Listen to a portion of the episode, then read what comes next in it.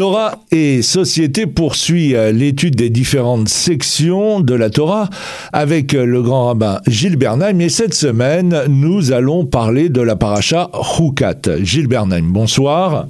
Bonsoir. Une fois encore, Moïse se trouve en but aux exigences et aux murmures du peuple d'Israël. Cette fois-ci, les Hébreux manquent d'eau et ils vont jusqu'à accuser leur chef de les avoir amenés dans le désert pour les faire mourir de soif. Ils auraient préféré, disent-ils, ne pas quitter l'Égypte plutôt que d'en arriver là.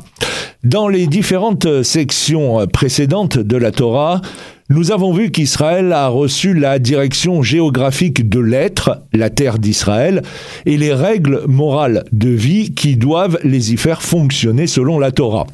Ils reçoivent maintenant un autre enseignement beaucoup plus complexe et plus difficile, la paracha Hukat enseigne la structure fondamentale des êtres et des choses. Si nous ne la connaissons pas, tout notre humanisme et notre efficacité s'écrouleraient et il tient dans un certain lien entre notre réalité visible et la réalité ou une réalité qui nous dépasse. Oui, ce que vous venez de, je dirais pas te résumer, mais d'expliquer, est en fait euh, ce que l'on peut dire au sujet d'une loi importante et qui caractérise un type de loi particulier dans la halakha, dans les mitzvot, à savoir le roc, le décret divin, qui ne répond à aucune nécessité naturelle, qui n'épouse aucune cause préalable, mais qui n'est pas sans effet possible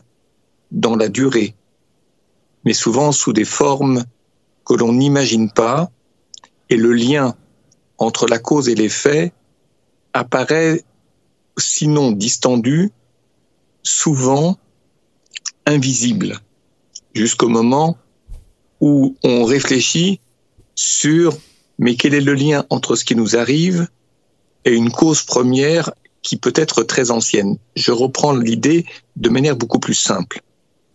Il est question de la vache rousse de la paradouma. La vache rousse, c'est un roc. C'est l'exemple type du roc. Quelqu'un qui touche à l'impureté du mort est contraint de favoriser l'offrande d'une vache rousse très particulière. Les signes, les caractéristiques, l'exemplarité de cette vache est décrite dans le texte de la Torah.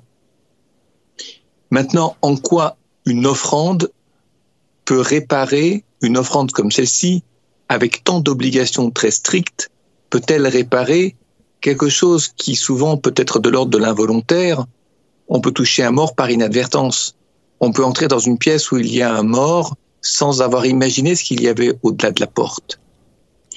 De fait, il y a, vous avez parlé de visible et d'invisible, il y a dans le roc celui de cette vache rousse offerte à Dieu dans des conditions que le texte décrit et que par ailleurs le Talmud explicite longuement, il y a quelque chose qui est de l'ordre d'une peur de l'idolâtrie. Je m'explique.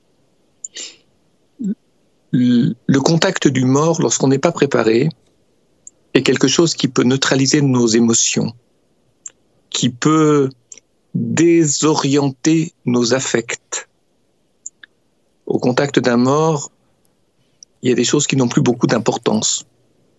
Il est souvent difficile de se projeter sur le futur parce que sous le coup de l'émotion, on se rend compte que chaque instant est lourd de conséquences et que tout ce dont on avait rêvé, tous les projets que l'on avait mis sur le moyen et le long terme, peuvent s'avérer non seulement fragiles, mais il arrive qu'ils soient très vite caduques.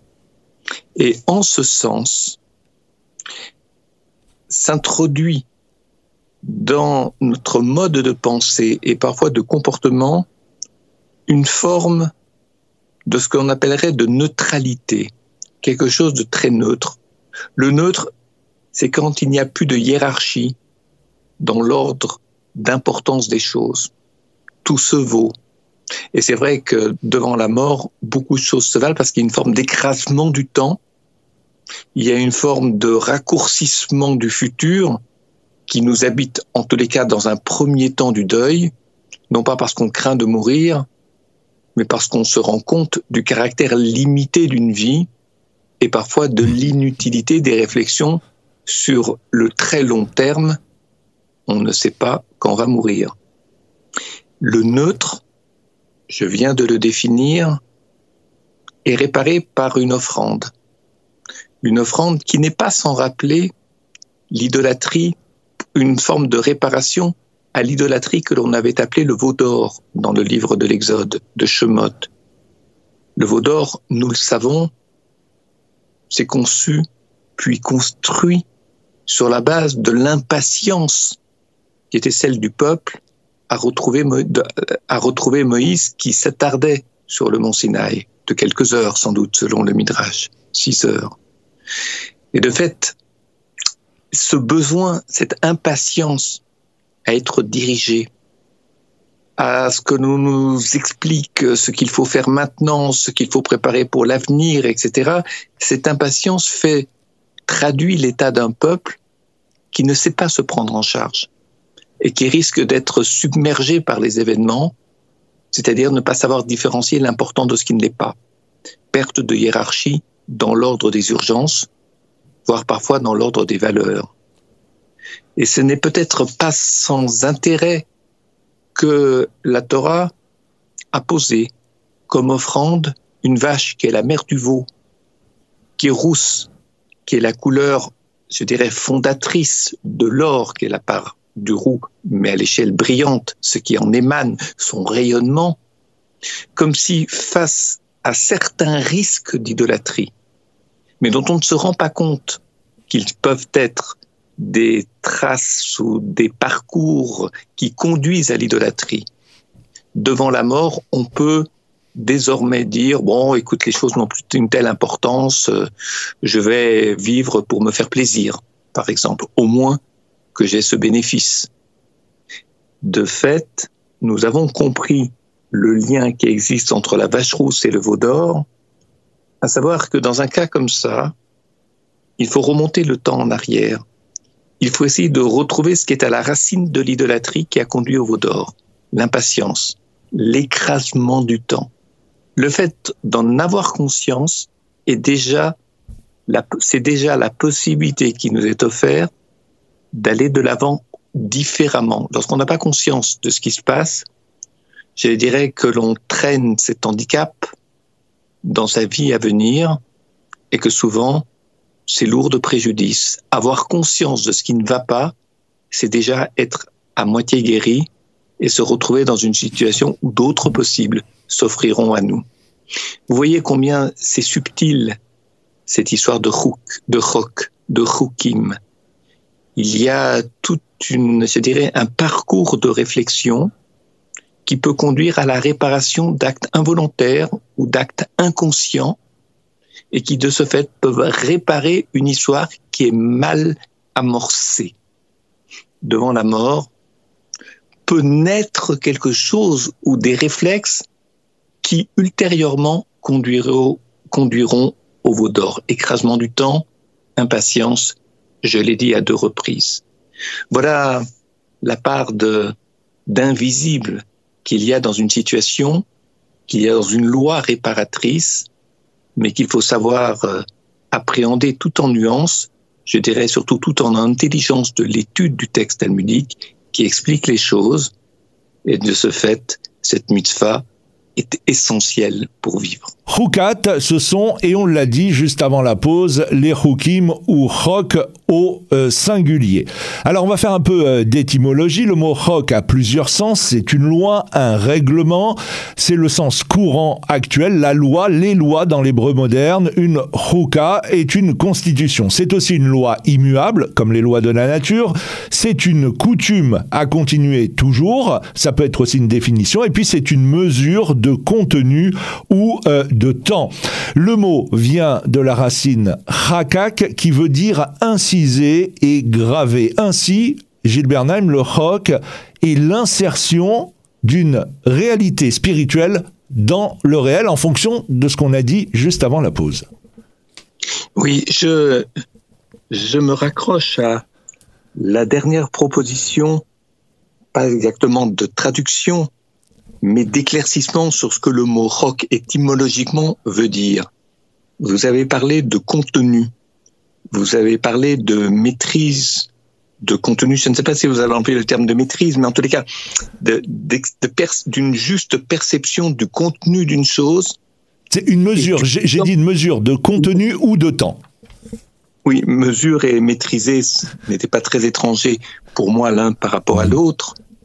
Une mesure de contenu, parce que lorsqu'on mesure, on cherche à maîtriser l'espace-temps ou la nature ou la qualité de, etc. Mesurer. Et c'est très, c'est très, je dirais, c'est très vrai, mais non seulement vrai, mais c'est très profond. Parce que dans l'explication que nous avons donnée de l'épisode de la vache rousse et de la vache rousse et du veau d'or, nous avons évoqué une proximité langagière, la mère du veau, le roux, couleur fondatrice de l'or, etc. On comprend que lorsqu'une branche est pourrie et qu'on est en pleine idolâtrie, c'est que au niveau du tronc, il y a quelque chose qui ne se porte pas bien il y a un état de l'arbre qui n'est pas bon. Donc il s'agit de remonter en arrière de manière à ce que l'arbre soit soigné et qu'il produise des branches et des fruits en bonne santé. Revenir aux, aux causes premières du dysfonctionnement, pas aux causes dernières, parce que lorsque les causes sont proches, on les retrouve très vite. Par contre, lorsque les causes sont très anciennes ou très éloignées, on ne se rend pas compte de ce pourquoi ce que l'on fait aujourd'hui ne se passe pas bien ou produit des préjudices. Alors, euh, il est peut-être intéressant de rappeler que le premier roc qui a été donné à Israël dans la Torah, ce n'est pas au moment de la vache rousse. C'est beaucoup plus tôt, au sortir de la mer, après le miracle de la mer Rouge. Le peuple a entamé sa marche dans le désert et très vite, il a eu soif. Bon, marcher dans le désert, avoir soif, c'est parfaitement naturel. Or, on sait que dans le désert, durant la traversée du désert, le peuple avait à boire du fait que Myriam accompagnait Israël et que tant que Myriam accompagnait Israël, il y avait un miracle. C'est-à-dire qu'il y avait des sources d'eau qui, j'allais presque dire, qui avançait en même temps qu'Israël. C'est pas nécessairement juste. Elle n'est pas nécessairement que les sources miraculeusement se bougeaient dans le désert. Ça peut être lu par le Midrash autrement. C'est que Myriam avait une capacité exceptionnelle à orienter les gestes de ceux qui creusaient dans le sol pour que ces gestes les conduisent vers les sources. Parce que le problème dans le désert, c'est que les sources sont invisibles du fait qu'il n'y a pas de végétation nécessairement au-dessus. Et parfois, la végétation ne se voit pas, mais il y a des sources qui existent même lorsqu'il n'y a pas de végétation au-dessus, c'est-à-dire à, hauteur de l'humain. Et Myriam savait creuser, pas elle-même, mais savait parler au peuple de sorte qu'il orientait. Est-ce que c'est un savoir, euh, je dirais, une préscience, ou bien est-ce autre chose? C'est qu'il est possible que la manière dont la voix pénétrait dans l'écoute de ceux qui creusaient obéissait à une sorte de parallélisme avec l'appel qui creuse ou l'instrument que l'on utilise pour creuser dans le sol et qui va vers l'humide, là où c'est plus mou, où la terre est plus souple. Le Midrash euh, établit ce parallèle entre une voix qui fait du bien, qui, je dirais, qui est entendu par ceux qui creusent, et de ce fait, leur disposition personnelle les sensibilise, les, je dirais, les prépare ou facilite dans leur tâche la capacité à faire les gestes très vite, non pas à creuser dans le dur, mais sentir la partie plus fluide, plus souple, plus molle qui annonce des sources d'eau. C'est difficile à exprimer dans une langue simple, parce qu'il s'agit de toute façon d'un miracle, et je dirais c'est quelque chose de très subtil que ce parallélisme entre le geste et la voix. Il y a des commentaires rabbiniques qui travaillent sur ce parallèle entre la voix et le geste. Je ne sais pas restituer dans un langage audible aujourd'hui, euh, je dirais, je ne sais pas verbaliser plus exactement leur intuition liée à leur lecture du Midrash. Et de fait, euh, le peuple n'avait plus rien à boire. Et il y a eu des eaux amères. Et le peuple s'est plaint. Alors que s'est-il passé à ce moment-là? Eh bien, c'est ce qu'on appelle la mort d'une prochaine révolte. Et là, Moïse a dû faire face à cette, je dis pas cette révolte, mais à cette amertume, à ces plaintes. Et il a jeté un bois dans ces eaux amères qui sont devenues des eaux potables. À partir de là, il a été demandé, ou plus exactement, il a été exigé d'Israël un chok et mishpat. Chok, on a expliqué, mishpat, c'est une loi qui répond à des causes naturelles, ce que j'appelle des causes où le lien entre la cause et les faits est assez évident. Je fais une mitzvah, j'apporte la tzedaka aux pauvres, je résorbe un tout petit peu la pauvreté du monde. Ça, on comprend très bien. Mais pour ce qui concerne la vache rousse, naturellement, on comprend beaucoup moins bien, mais pas seulement la vache rousse, beaucoup d'autres lois qui sont des roukim. Et c'est vrai que le peuple était impatient. Il voulait tout tout de suite. Autrement dit, il considérait qu'après la traverse, après l'esclavage et la traversée de la mer Rouge, la terre d'Israël devait leur être servie sur un plateau, si vous me permettez l'expression. Autrement dit, tout tout de suite. Comme si désormais le peuple méritait d'être récompensé. Le problème, c'est que la terre d'Israël n'est pas qu'une récompense. C'est aussi une exigence. Et que l'on acquiert, non. On va en Eretz Israël, dans le texte biblique, à partir du moment où l'on a clairement formulé des exigences qui signifie notre manière ou qui donne du sens à notre manière d'être homme sur cette terre d'Israël. Et donc il y a tout un temps d'éducation, que d'autres appellent une propédeutique, un temps d'éducation de manière à ce que la conquête des Israël n'évoque pas un triomphe, je dirais, de la force humaine, mais, mais par contre, que la terre d'Israël évoque la conquête de la terre d'Israël témoigne de la capacité du peuple juif, du peuple hébreu en la circonstance, à vivre sur cette terre telle que la Torah nous l'a demandé. Et ça demande une longue éducation à l'éthique juive, à l'éthique biblique, rabbinique. Tout cela, nous le savons. Et donc le peuple doit être patient il y a des messianismes anticipés, mais il y a aussi des messianismes qui arrivent trop tard. Ce que j'entends par messianisme, c'est qu'il y y a des gens qui reviennent quand quelqu'un veut franchir la mer Rouge avant le signal de traverser, ça veut dire quoi? Qu'il veut la délivrance tout de suite. Ceux qui refusent devant la mer Rouge d'y aller parce qu'ils craignent que la mer se referme sur eux, n'ont pas confiance en la parole de Moïse et en la parole divine surtout, et de ce fait, ils n'avanceront pas, ou ils seront en retard, ils ne feront pas ce qu'on leur a dit. Alors on peut aller trop vite, on peut aller trop lentement. Ce qui est difficile, c'est l'attitude médiane.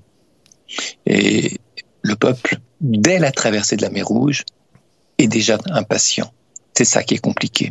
Et c'est en ce sens qu'il importe de délivrer un roc, c'est-à-dire d'enseigner le principe du roc. Nous avons beaucoup insisté au sujet de la vache rousse, au sujet du veau d'or, sur l'idée d'écrasement du temps, ce que j'appelle une impatience. Et maintenant, le temps doit se desserrer, il faut prendre le temps et faire quelque chose de chaque instant, à chaque instant. C'est ça qui est difficile. Encore un mot euh, avec vous, euh, Gilles. Euh, quatre hukim apparaissent dans la Torah. L'interdiction d'épouser sa belle-sœur, hormis dans le cas du rite du Lévira. L'interdiction de mélanger les espèces dans les vêtements. Le bouc émissaire de Kippour. Et on en a parlé, la vache rousse.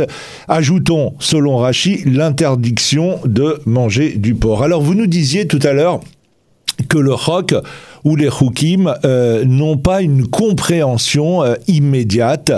Euh, et on, en a parlé, c'était l'objet de, cette émission. Mais moi, j'aimerais vous poser une question. Depuis le temps où ont été énoncés les Hukim, est-ce que ce temps a permis de comprendre et d'analyser les conséquences justement de ces rocs, puisque entre le moment où elles ont été édictées et aujourd'hui, il s'est passé plusieurs milliers d'années. La réponse la plus simple, et je dirais aussi la plus sage, c'est-à-dire la plus respectueuse de la Torah et de la Halakha, consiste à dire oui, à condition qu'on fasse l'effort d'y penser. Parce qu'il suffit pas de dire il faut observer les Rukim en dépit du fait que l'on ne peut pas les comprendre. Autrement dit, confiance en Dieu, avoir une foi de charbonnier, faites ce que l'on vous demande de faire. C'est nécessaire de le dire comme moyen. C'est-à-dire que c'est de la pratique que naît aussi l'étude, le besoin de comprendre les modalités de la pratique. Et donc, les moyens peuvent être difficiles, mais la fin peut être intelligente. Elle peut être parfois même exaltante. Maintenant, il ne faut pas confondre les moyens et la fin. Parce que lorsqu'on se contente de dire que le rock n'a des résultats ou des effets que très éloignés dans le temps, dans l'espace, dans la forme, on finit par ne plus chercher ce que j'appelle les aboutissements. C'est-à-dire en quoi l'accomplissement d'un roc est une bénédiction. Et nous savons très bien qu'une bénédiction, ce n'est pas une parole magique. Une bénédiction, c'est comme une semaison. On sème, du verbe semer, mais on ne sait pas toujours sous quelle forme la semaison produira des résultats et à quel moment ces résultats seront bénéfiques. Ce n'est pas facile. La logique divine n'est pas la logique des hommes. Nous, nous travaillons, tout travail mérite une récompense. J'ai fait une bonne action, je vais être récompensé. Au niveau divin, c'est très subtil. Je ne peux pas parler des intentions divines puisque par définition, elles sont différentes de celles des hommes. Et la pensée divine, comme dit le prophète, n'est pas la pensée des hommes. Mais il y a parfois des hasards, il y a parfois des détournements, il y a parfois des circuits extrêmement étonnants qui fait que rien ne reste impuni ou que toute bénédiction trouve son efficience, ses résultats à un moment donné. Mais il faut, je dirais, ça demande de porter un regard sur l'histoire humaine, sur l'histoire du peuple juif, mais pas seulement sur l'histoire du peuple juif. Comprendre ce que peut être un hasard, non pas de manière magique, oui, le hasard, c'est la parole du hasard, c'est la parole. Le hasard, c'est la parole divine. C'est beaucoup moins simple que ça. Et c'est, je dirais, c'est dans cet esprit-là qu'il faut être très prudent, que la verbalisation des choses doit se faire de manière très fine, très subtile, très critique également. Si je devais terminer mon propos par une image, l'un de mes maîtres disait ceci. La vocation du peuple juif, c'est d'apporter de l'éclairage, de la clarté là où il y a trop de pénombre. Et il ajoutait, mais aussi de la pénombre là où il y a trop de lumière. J'aime beaucoup la deuxième partie de la phrase. La première, elle est très, je dirais, elle est très gratifiante. On apporte de la lumière là où il y a de la pénombre. On se dit, on est quand même quelqu'un d'important ou un peuple important. Puisque là où les autres ne savent pas faire, nous on sait. Et on l'apprend au monde admettons. Mais apporter de la pénombre là où il y a trop de lumière, ça veut dire, trop de lumière, c'est quoi? C'est ce qu'on appelle le sacré par rapport à la sainteté. la fascination. Tout paraît simple, tout paraît facile, tout paraît évident, tout paraît immédiat. Apporter de la pénombre, voire de l'obscurité là où il y a trop de lumière, c'est aussi une manière de faire baisser l'intensité de cette luminosité afin d'apprendre dans la pénombre à discerner, à différencier, à percevoir de manière juste ce qu'est la réalité du monde. Et cela, ce n'est pas simple. Et très certainement, ajoutait mon maître en citant un texte du Rocatzeurer, Rosine, à savoir que le roc participe de cette euh, humilité de la pensée par rapport à la pensée divine et aussi de cette faculté à apporter de la pénombre là où il y a trop de lumière, là où les choses sont trop simples, trop immédiates, trop évidentes, trop évidentes, et je dirais un peu trop rapidement efficaces. Voilà, c'était un enseignement de mon maître. Et très bel enseignement. En tout cas, euh, cette émission s'achève. On se donne rendez-vous bien évidemment la semaine prochaine avec le grand bain Gilles Bernheim pour Torah et Société. Bonsoir. Bonsoir.